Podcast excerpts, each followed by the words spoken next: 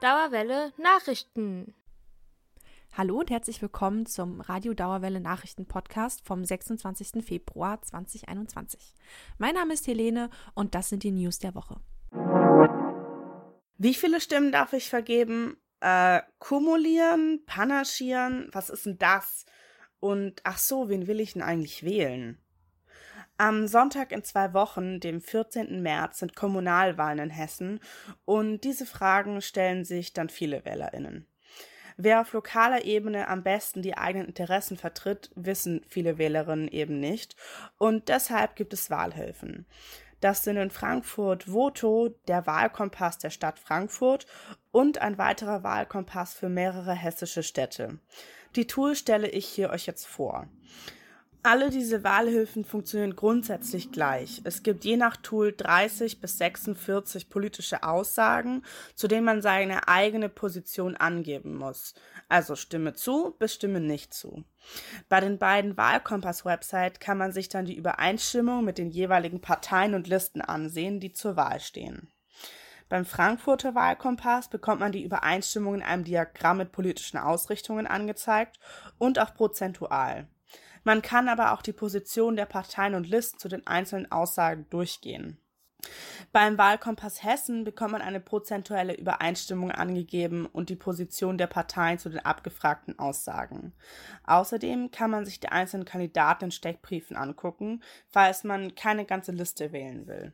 Bei Veto bekommt man die Ergebnisse dann nur anhand der Kandidatinnen angezeigt die Kandidatinnen, da bekommt man dann auch wieder Prozentzahlen, wie weit die Übereinstimmung passt. Und außerdem kann man die dann auch wieder ausfiltern nach bestimmten Parteien, die man nicht wählen würde beispielsweise.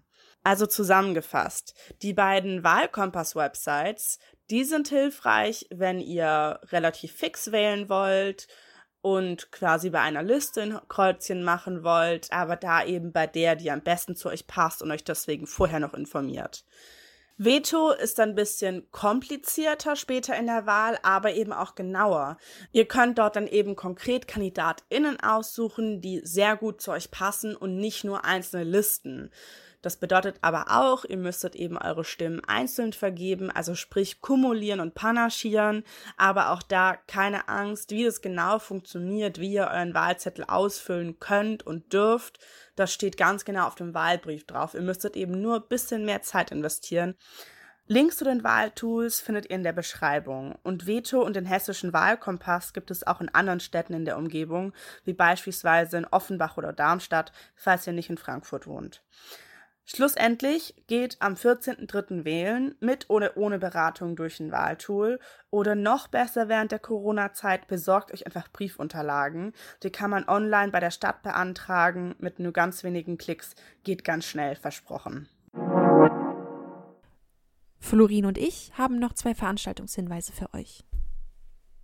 Bockenheim soll ein Kulturcampus werden – das ist schon seit zehn Jahren zumindest geplant. Immerhin steht jetzt fest, das ehemalige Studierendenhaus wird nun umfunktioniert in das offene Haus der Kulturen. Es soll ein soziokulturelles Zentrum werden. Ein umfangreiches Umsetzungskonzept steht bereits fest.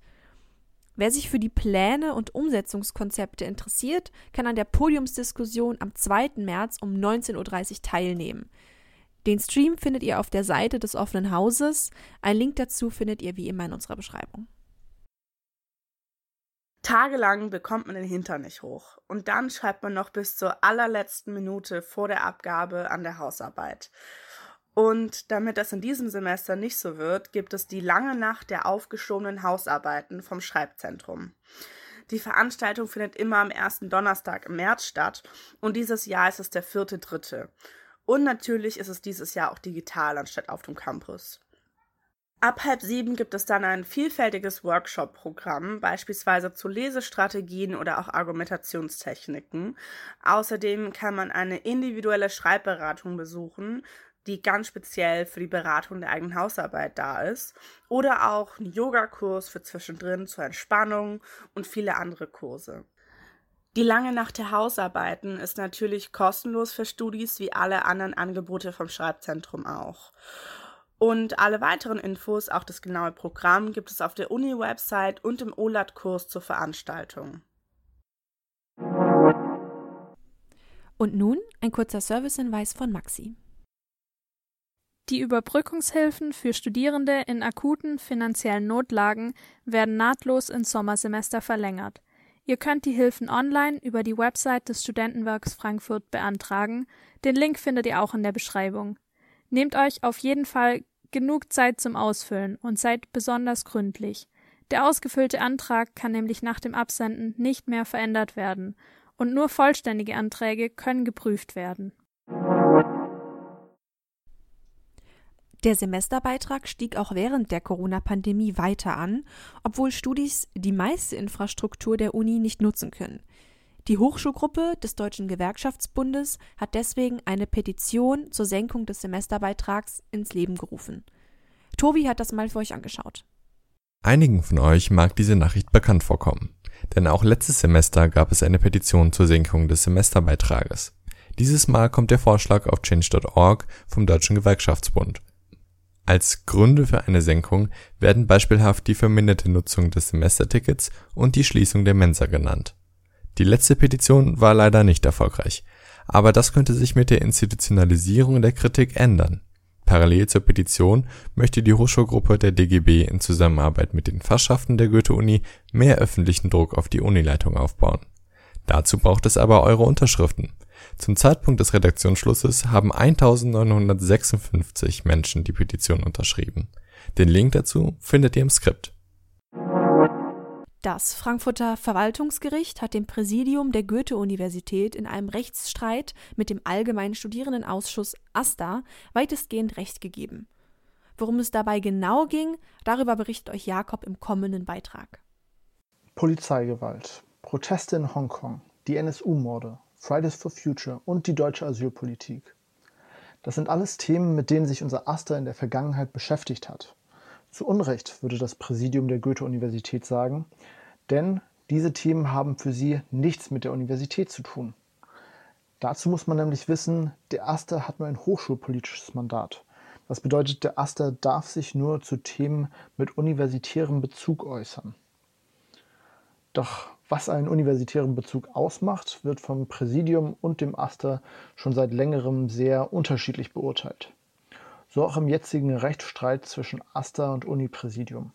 Als Hintergrund, im Juli 2018 teilte der Aster auf seiner Facebook-Seite einen Aufruf zu einer Demonstration gegen Polizeigewalt und Polizeiwillkür.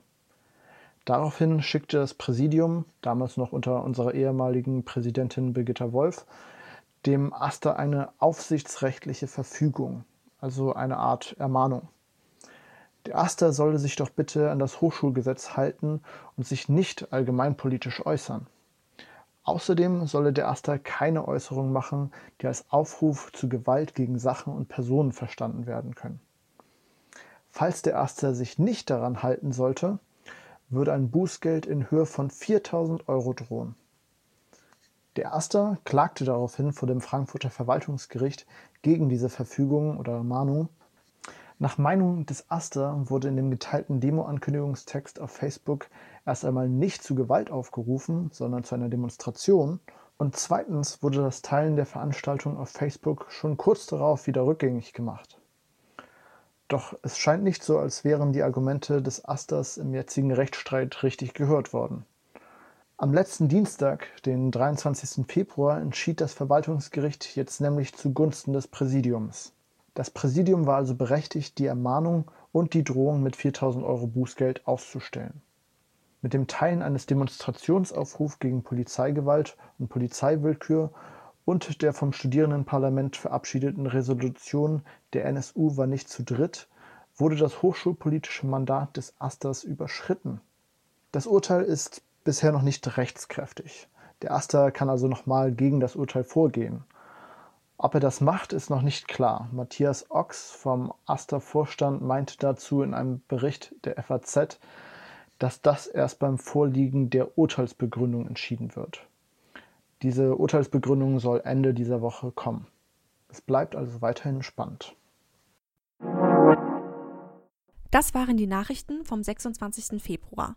Alle Links findet ihr wie immer in unserer Beschreibung. Das Radio Dauerwelle Team wünscht euch noch ein schönes Wochenende.